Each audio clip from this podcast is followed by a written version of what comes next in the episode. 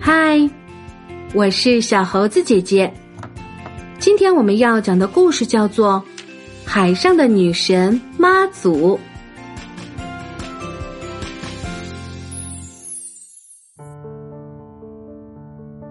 在我国东南沿海地方，人们都认为妈祖是保护海上船只航行安全的女神。这种信仰在我国的台湾地区更是普遍。妈祖本来是一个孝女，她到底是怎么变成神的？有这么一段传奇的故事。据说一千多年前，在福建莆田靠近海边的乡下，有一个靠海为生的林姓商人。三月二十三这一天，一家人正坐在大厅里，紧张的等待婴儿的降生。突然，一道红光从窗口射了进来，把整个屋子照得一片通红。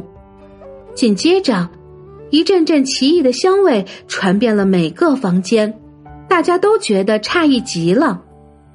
这时，产婆笑嘻嘻的跑出来说：“恭喜呀，林大爷，夫人生了一个白白胖胖的女娃儿呢！”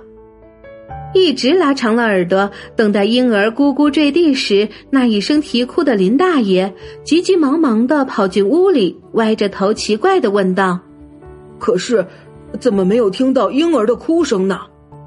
这个白白胖胖的女婴并不像一般的娃娃，生出来就哭，反而整天咧着小嘴，见人就笑开了，惹得林家上上下下都十分疼爱她。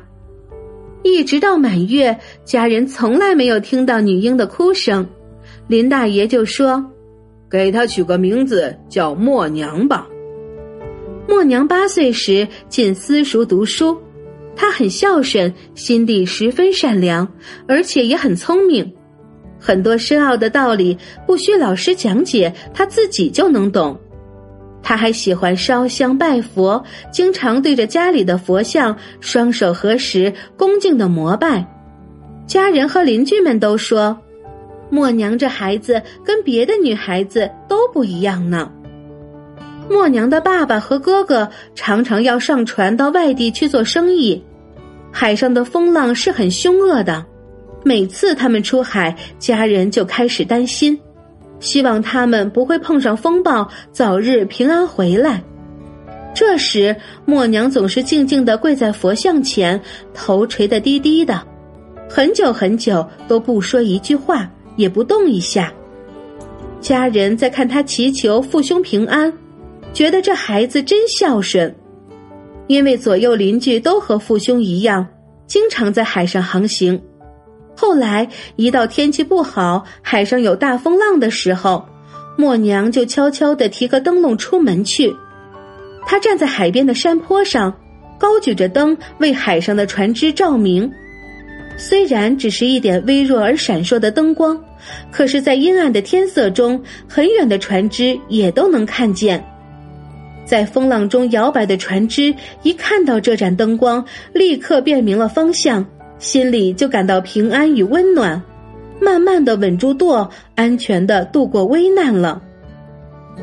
有一个阴雨天，爸爸和哥哥又出海了，默娘正担心着他们的安全，忽然听到外面的人在叫叫嚷嚷：“不好啦，海上起大风暴，有船沉下去了！”默娘一听，着急的不得了，心想。爸爸和哥哥一定遇到了危险了，怎么办呢？他赶紧跪到佛像前面，低头祷告：“只要能救回父亲和哥哥，就是牺牲了我的性命，我也愿意呀。”正祷告着，刹那间，默娘突然倒在地上，一动也不动了。母亲赶紧跑过来，摸摸她的身体，立刻惊慌的大叫道。哎呀，冷冰冰的，不好了，默娘死了呀！母亲忍不住放声大哭，一边喊着：“默娘啊，你不能死啊，你回来呀！”一边摇晃着她冰冷的身体。默娘的母亲哭得嗓子都哑了。忽然，她看到默娘紧闭的嘴居然“啊”的一声张开了。醒了，醒了！默娘的母亲又惊又喜。过了好一会儿，默娘果真悠悠的醒了过来，眼睛张开了，手脚也不再冰冷了。谢天谢地，默娘你可把娘吓坏了。母亲高兴的又哭又笑，默娘却低着头流眼泪，一直不说话。这时，默娘的哥哥一身湿哒哒的回来，他红着眼睛，气喘吁吁的说。娘，父亲在海上被浪卷走了。一句话没说完，母亲就大哭起来。哥哥又说：“我和父亲在海上遇到大风浪，船翻了，我们都掉进海里。突然出现一个小女孩，她两手紧紧抱着我，嘴里咬着父亲的腰带，腾空飞起来。”可是，在半途中，不知道为什么，父亲却又掉到了海里了。我一看到父亲掉下海，心一急就昏了过去。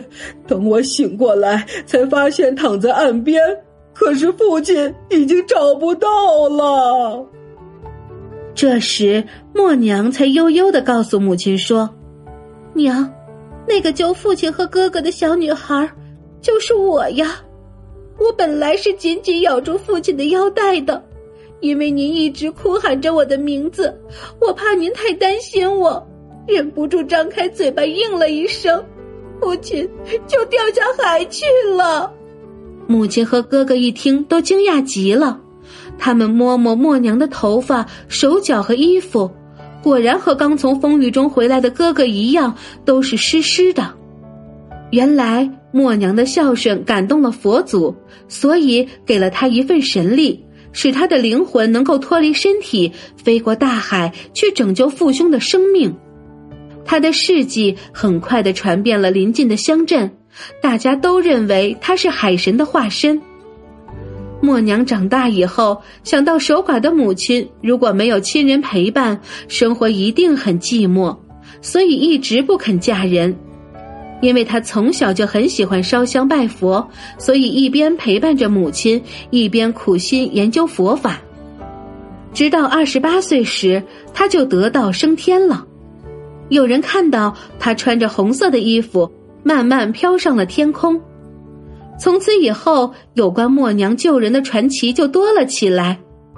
许多来往的船只在海上遇到大风大浪，人们便看到一位穿着红色衣服的女神站在摇摆的船头，指引着船只。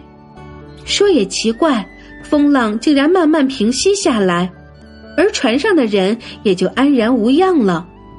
人们都说那就是默娘在暗中保护着，便把她奉为海上的守护神，建庙供奉她。